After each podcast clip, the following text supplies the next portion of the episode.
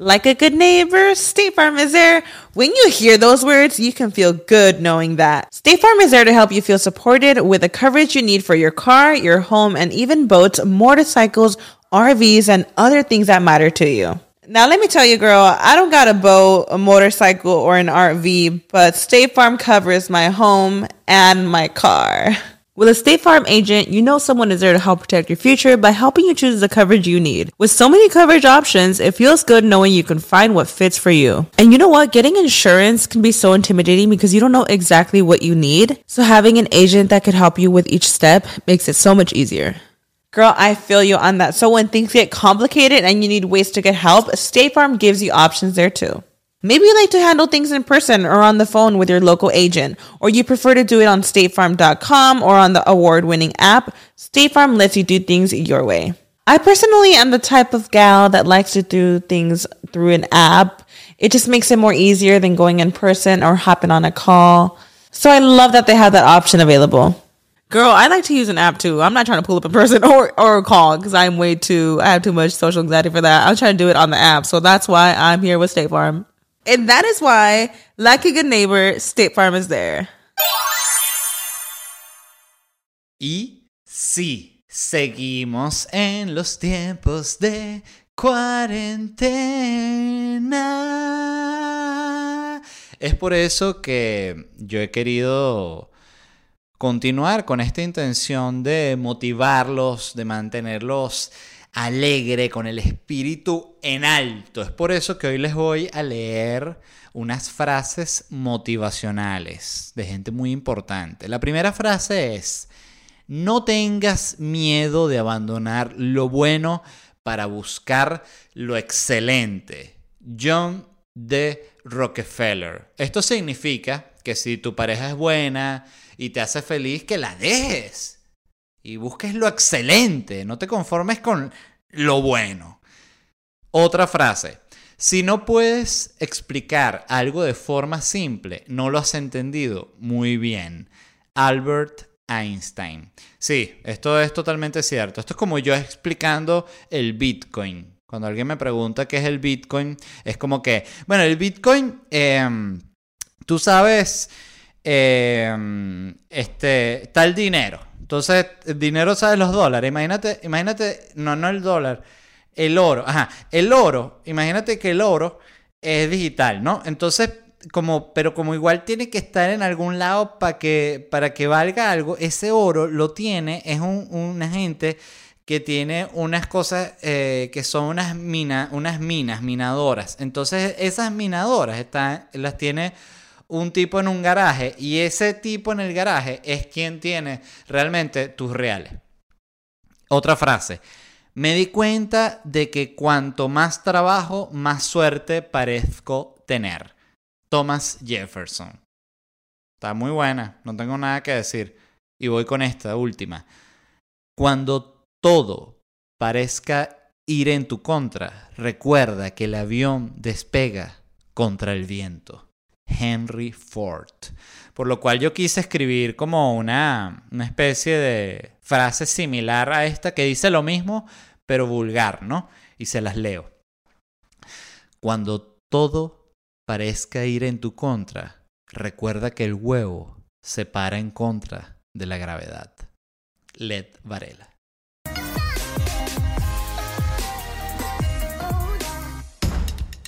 Hello, gente amada. Episodio 8 de Bla, Bla, Bla. Hoy les voy a hablar de temas muy, muy, muy interesantes. Hay días que están mejores que otros y los temas que encontré para hoy están bellos. Pero primero lo primero que es pedirles que se suscriban al canal de YouTube y que activen las notificaciones. ¿Para qué? Para que les lleguen las notificaciones. Y así tú dices, ¡ay! Me llegó la notificación Qué bueno que la activé. Hay un episodio nuevo de bla, bla, bla. Ya lo voy a ver.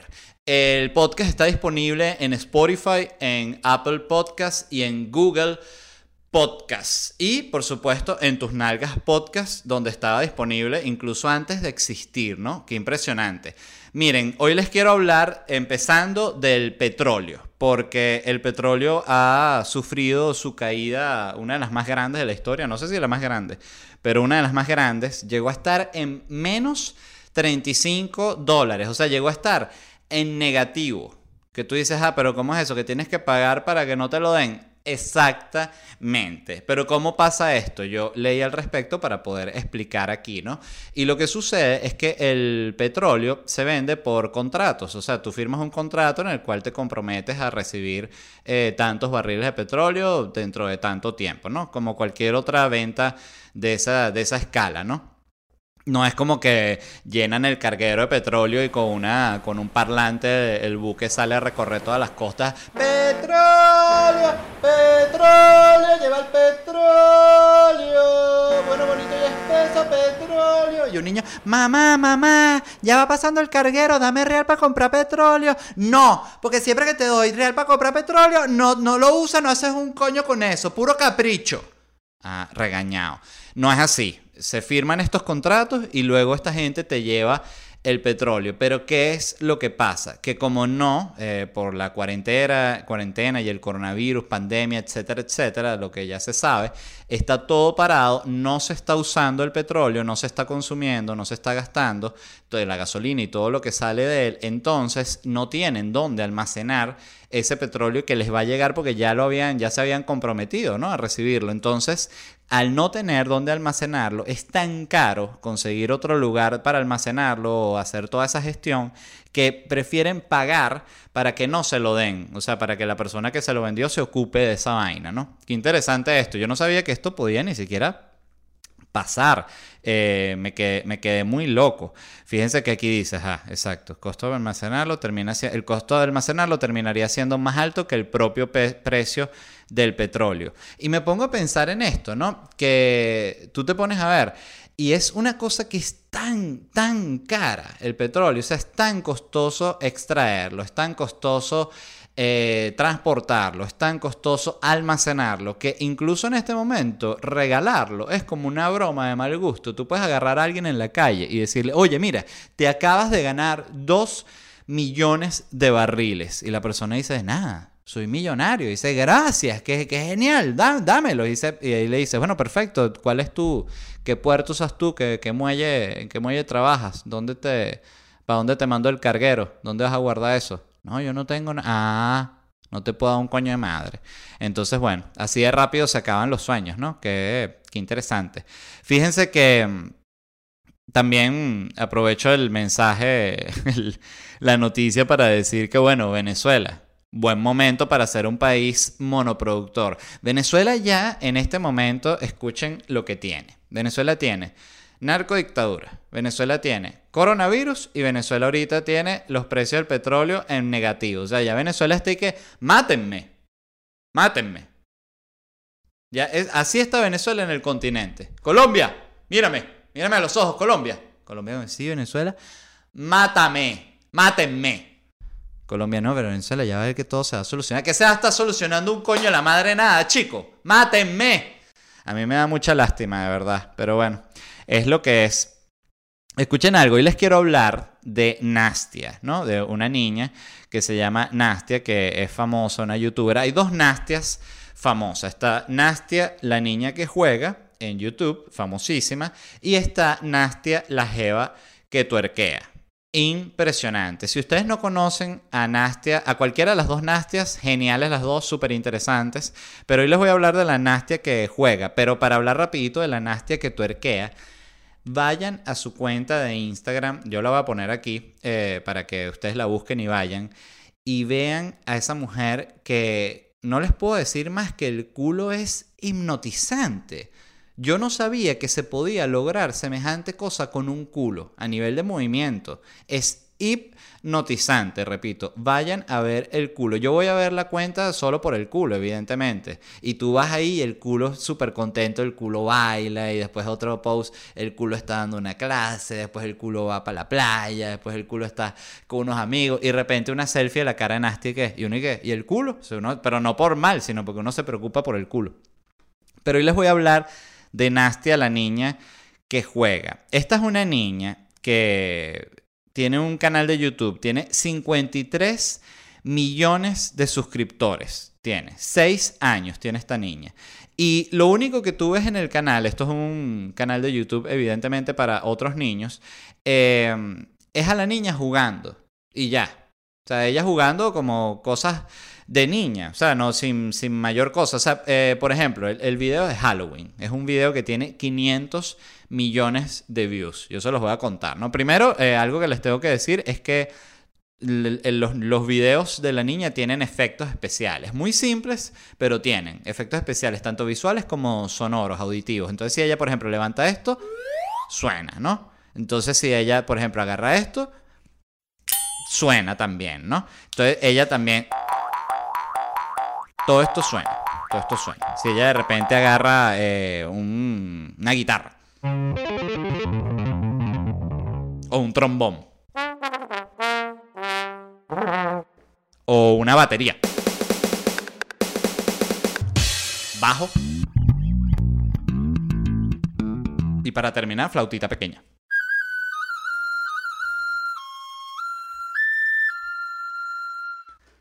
Listo. Todo eso son efectos sonoros. Más nada que eso. Los videos de ella tienen ese tipo de efecto muy sencillito. El video de Halloween que les voy a contar, ella se despierta, ¿no? Entonces se pone como un disfraz de, de brujita y sale al jardín, ¿no? Donde está el papá ya disfrazado como de mm, Jack, el de la pesadilla de la Navidad. Está ahí el papá, entonces ella sale, ¡ay! Entonces el papá le da unos caramelos, ¿no? Todo esto tiene sonido de... Ella se va a la casa, pone los caramelos en la mesa, entonces los ponen todos bellísimos, los caramelos, wow, suena, ¿no?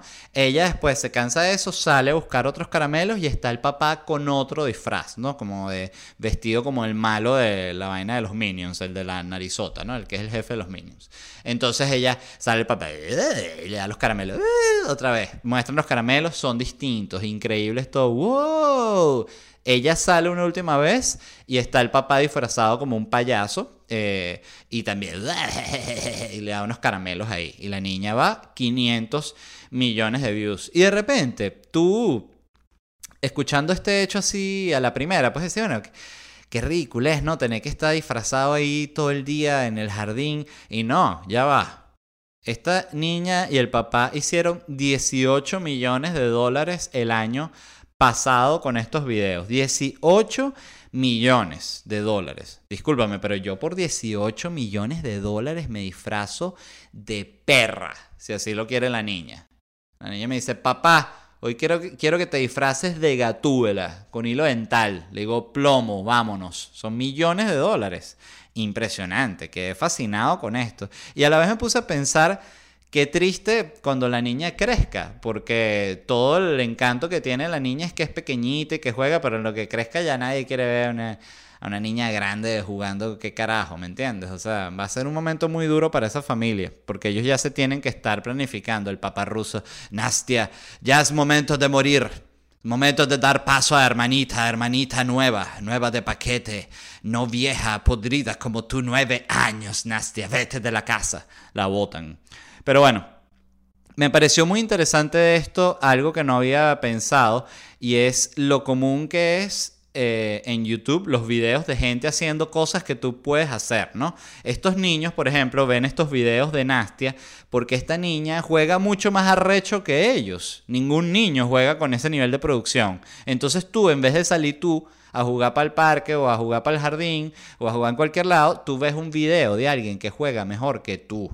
Entonces eso ya lo hace un niño, que me parece impresionante. Pero yo hago lo mismo siendo un adulto, porque yo juego este juego de disparos que se llama Battlefield y yo busco videos en YouTube y veo un video que son las 50 mejores muertes de la semana. Y es un compilado que hizo algún loco, lo armó. Y son puras muertes y muertes y muertes en el juego. Y yo estoy viendo así fascinado eso. Y lo loco es que yo tengo el juego. O sea, yo pudiese prenderlo y ponerme a jugar yo, que en teoría es lo divertido y lo que quieres hacer, pero no, yo prefiero ver a la gente jugar. Y lo mismo un niño. Un niño, en vez de salir para el parque, no, ponme a la niña que juega rechísimo y ya, mejor. Para no estar yo pasando pena y jugando mediocremente en el parque con todos los otros niños que ni canal de YouTube tenemos. Y me puse a pensar, ok, los niños tienen videos para ver otros niños jugando, los adultos podemos ver videos de otros adultos jugando, pero dije, ay, los viejos, los viejos son un público desatendido. Entonces se me ocurrió este canal de YouTube, escuchen. El canal de YouTube son puros videos para que tú le pongas a tu anciano en la casa si está aburrido, ¿no? Igual que un niño. Entonces estos videos lo único que son son videos de otros viejos caminando en el parque y ya. Entonces tu video largo de una hora, dos viejos caminando en un parque ya. Después un, un plano otro viejo tomando un café. Y ya, se los pones ahí a tu viejo para que ellos se distraigan. Entonces, bueno, eso es todo lo relacionado a Nastia. Y para continuar hablando de la vejez, leí una noticia que, si bien es trágica, me dio risa. Se las leo el titular. Dice, hombre de 100 años muere de coronavirus luego de perder a su hermano gemelo en la fiebre española. Primero me da risa porque decir que alguien de 100 años murió de coronavirus me parece como un poquito amarillista. O sea, yo creo que si tienes 100 años moriste de vejez. No importa si te comió un dinosaurio. Porque no, que eh, murió, mi abuelito y de que murió no se lo comió un dinosaurio. No, murió de vejez. Seguro la otra gente corrió y se escondió y tu abuelo no pudo y se lo comió el tiranosaurio. Cosas que pasan. Y me causó gracia esta noticia, primero porque se le murió el hermano en la fiebre española ya en el año del coño de la madre, en 1918. Y me puse a pensar. ¿Cómo habría sido e, e, esa locura en esa época? Porque claro, nosotros sabemos cómo es lo que estamos viviendo nosotros, que es la pandemia del coronavirus, pero cómo estaba viviendo la gente en la época de la fiebre española, cómo lo, cómo lo vivían, cómo lo, cómo lo veían, toda esta locura. Porque algo que me ha, que he pensado últimamente, y esto fue también leyendo lo de la fiebre española, es que en esta hubieron 50 millones de muertos. Hay muchos, muchas fuentes que dicen que son más, pero 50 millones es como el mínimo que se dice que al que llegó. 50 millones de muertos en una época en la que en el planeta habían mil millones de personas. O sea, murió el 5% de la población. Voy a tomar café. Ah, este sí está helado. Eh, 50 millones de personas, 5% de la población. O sea, murió, es una locura de gente. O sea, murieron 250 veces más personas de las que han muerto a la fecha de coronavirus. Y yo creo que lo que pasa es que con el tiempo cada vez valoramos más la vida porque está más protegida. O sea, la medicina ha llegado a unos niveles en los cuales curan demasiadas cosas, la gente ha logrado tener un promedio de vida mucho más alto, entonces la vida se valora mucho más. Y hay otra cosa que yo creo que, que pasa, no, no a todo el mundo, pero sí sucede, y es que hay gente que cree que va a lograr ser inmortal. Y explico esto, yo tengo amigos que creen que la medicina va a llegar en el tiempo en el que ellos están vivos, o sea, vamos a hablar de aquí los próximos 40 años, que la medicina va a llegar a un nivel en el cual van a descubrir la inmortalidad. Entonces tengo, de nuevo, un par de amigos que creen que,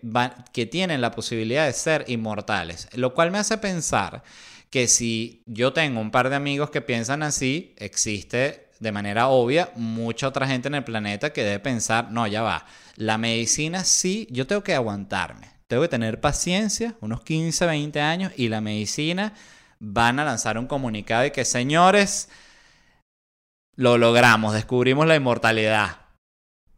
Destapen la champaña, vámonos. Delicioso. Entonces, claro, si hay gente que cree efectivamente, de verdad, que van a lograr ser inmortales, bueno, por razón obvia les da muchísimo miedo la muerte, porque si tú crees que vas a ser inmortal, bueno, pensá que morirte es más tragedia que, que lo normal. Entonces, bueno, eso es una cosa. Segundo, me puse a pensar y a investigar cómo era la vida en esa época, ¿no? Y lo más importante es que en 1918 no existían las vacunas. O sea, no tenían puta idea. Las vacunas, según leí, se empezaron a desarrollar en 1930. En 1918 no hay vacuna de un coño de madre. Lo cual también me hace pensar que si tú eres una persona antivacunas el, y te quieres sentir totalmente cómodo con cómo se hace la medicina, cómo se aplica, lo que tienes que hacer es viajar al pasado. Qué interesante, ¿no? Entonces no existían las vacunas y es también una época muy curiosa, 1918, porque si bien ya la sociedad estaba muy avanzada, era ya una sociedad industrial, todavía quedaban costumbres de 1800. Por ejemplo, leí que en esa época, en la época de la, de la pandemia de la fiebre española, todavía existía el método de sangrar al paciente que para quien no sepa lo que es, es una técnica médica de 1800 en la cual, en la cual tú llamabas a tu médico, a tu doctor de confianza, que en esa época el doctor no era más que un tipo con un maletín lleno de cuchillos ensangrentados. Y tú llamabas a tu doctor y le decías, doctor, me siento mal. Y el doctor te decía, ya te vamos a atender. Y sacaba uno de esos cuchillos y te hacía básicamente un corte en una, en una extremidad para que tú sangraras, ¿no? O con una aguja te sacaba sangre que jode. Y ya. Ese era el tratamiento. No había, no, que después te metemos, no, no. Esa misma sangre para afuera, que eso está, esa vaina está mala no está mal, eso hay que cambiarlo cada cierto tiempo, como el aceite de un carro. Entonces, eh, te sacaban la sangre y ya, te, te y el doctor, ¿cómo se siente? Y tú decías, me, me, siento peor, me siento muy débil. Y el doctor ahí te decía, no, pero eso es ahora, en lo que tú descanses la sangrada, tú vas a ver cómo el cuerpo agarra potencia. Corte A, el paciente muerto, evidentemente. Era una época muy, muy difícil. De hecho, escuchen esto, leí en un artículo que en 1800 se morían dos de cada tres pacientes que entraban al quirófano. Díganme si no es para cagarse la risa. O sea, era casi que un milagro cuando se le salvaba un paciente. O sea, el doctor terminaba de coser y era así. Iba y le miraba los ojos al paciente y que, ¿estás vivo? Y el paciente con los ojos pelados y que, sí. Ah, bueno, perfecto, váyase para el coño, es el primero este mes. Leí también que no había no existía la anestesia todavía en esa época. ¿Y saben cuál era la anestesia en esa época? Y esto no lo estoy inventando. La anestesia en esa época era un palo de madera con, envuelto en cuero para que tú lo mordieras. Entonces el anestesiólogo básicamente era un tipo que tenía varios palos. Palo chiquito para niños, palo más finito para mujer y un palo más grueso para hombre. Y ya. Eso era todo. Ese era el, anestesiólogo. Qué absurda esta época. Qué, qué fuerte tener que que vivir en esta época. Además que leí que también era, se daban consejos absurdos, porque no había, no había, de nuevo, la medicina no estaba tan avanzada y uno de los consejos era, por ejemplo, fumar, porque se creía que el fumo podía matar la gripe. Que si te pones a pensarlo y eres ignorante, tiene todo el sentido porque metes el humo al cuerpo y el humo ahoga el virus y listo, lo mató. Pero bueno, no es así. También leí que había marcas que se aprovechaban de la pandemia en 1918. Miren este este eslogan de 1918. Lo mejor para combatir la gripe, coñac en Henry Garnier. Para la cuarentena, tremenda pea. Qué horror, de verdad. Y yo pensaba, aquí también es otra cosa que eh, comprobé que no era así leyendo estos artículos. Yo pensaba que en 1918 no tenía ni idea de qué coño era el virus. O sea, no tenía ni idea de cómo se transmitía y que por eso se habían muerto 50 millones de personas.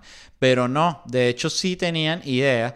Y llegué a un texto que es un boletín oficial extraordinario de la provincia de Burgos en el año 1918 que me imagino que la provincia de Burgos en España en 1918 no era ni el lugar más tecnológico ni más próspero del mundo. Ni hablar de Puerto Píritu en 1918, que ahí sí no estaban enterados de nada, estaban y qué. Mira, chipi chipi. Bueno, miren este texto, qué bueno, del boletín de Burgos, ¿no?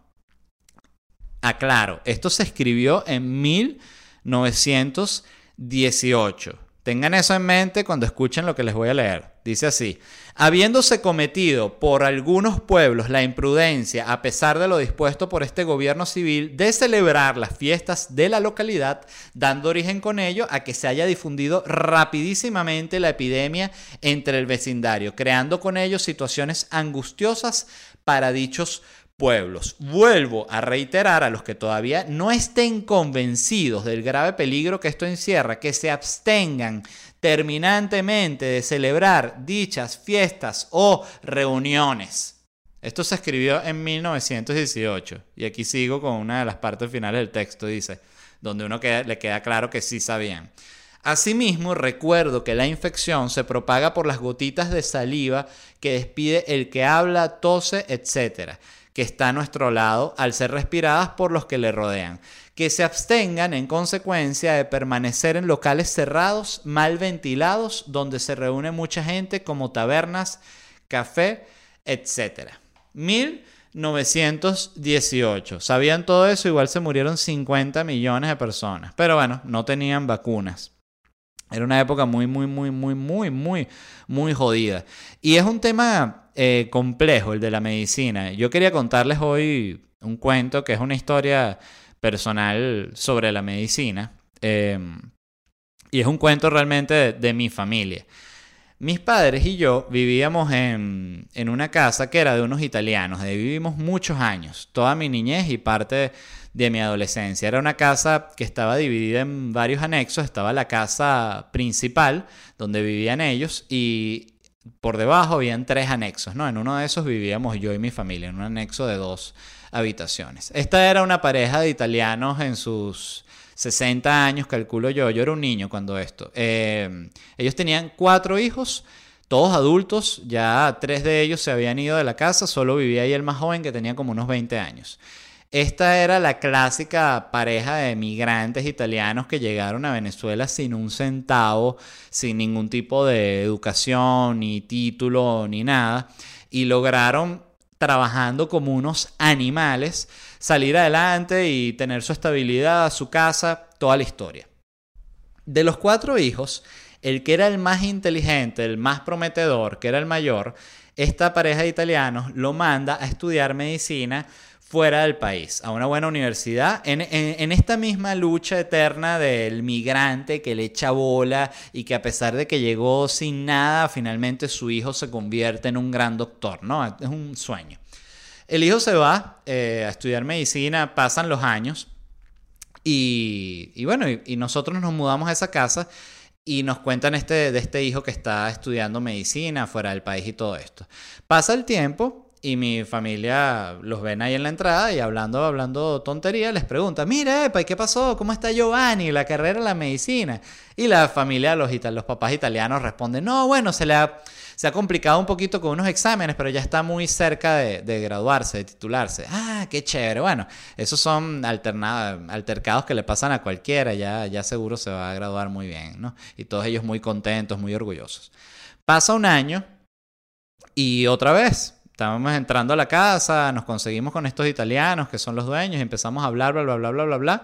Y mi familia pregunta, una vez más, Epa, ¿y qué pasó? ¿Cómo está Giovanni? ¿Cómo le está yendo allá con la carrera de medicina? Y los padres italianos vuelven a explicarle, no, bueno, tuvo unas pruebas que se se complicó un poquito, pero ya le falta muy, muy poco y ya pronto va a ser, va a ser médico. Ah, qué chévere, qué bueno. Sí, ya con el favor de Dios será médico, qué bueno. Todo eso, de verdad, increíble. Pasa otro tiempo largo y en el momento en el que sucede esto que voy a contar, está de visita la nona. Esta familia italiana tenía la clásica nona italiana, pero clásica, clásica que parecía un Estamos hablando de una viejita italiana de 90 años, arrugadita así, italiana, italiana de Nápoles, siempre de negro porque era viuda, ¿no? Y a ella la traían un mes al año de Nápoles a Venezuela para que pasara ahí una temporada con la familia. Misma situación, ha pasado mucho tiempo desde la última vez que se preguntó por Giovanni y estamos mi familia y yo entrando a la casa, están ellos ahí en la entrada con la nona que siempre estaba ahí sentada comiendo pan y eso, y otra vez hablando trivialidades de la vida, mi familia pregunta, ¿y cómo está, cómo está Giovanni? ¿Cómo le está yendo con la carrera de medicina? Y antes de que los padres puedan explicar, la nona habla y dice, ¡ah! Mató el coneglio. Y mi familia como que, ¿cómo? ¿Que mató el qué? El coneglio, el conejo. Coneglio, conejo.